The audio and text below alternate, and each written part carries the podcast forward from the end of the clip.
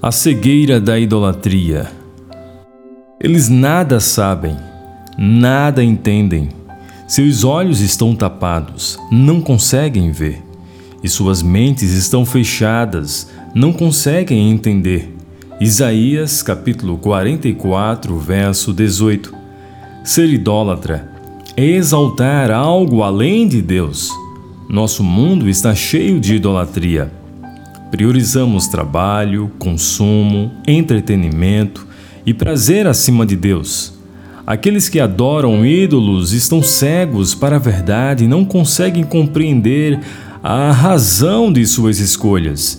Quando, porém, uma pessoa toma a decisão de andar com Cristo, Deus abre seus olhos espirituais e conduz sua mente e seu coração de volta para Ele sempre que ela começa a se afastar. No entanto, é preciso permanecer atento e debaixo da direção do Senhor, orando para que os ídolos do mundo não enganem.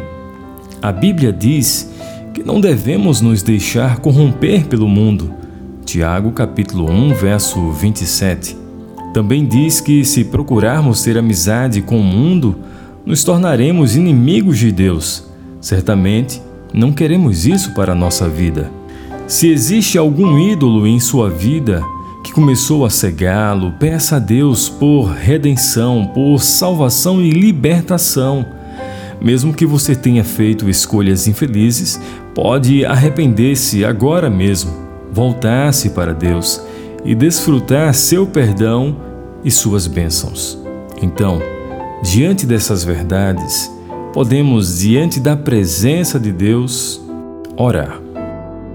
Senhor, abre meus olhos para os ídolos que tenho levantado em minha vida, por mais sutis e que sejam por melhores que pareçam.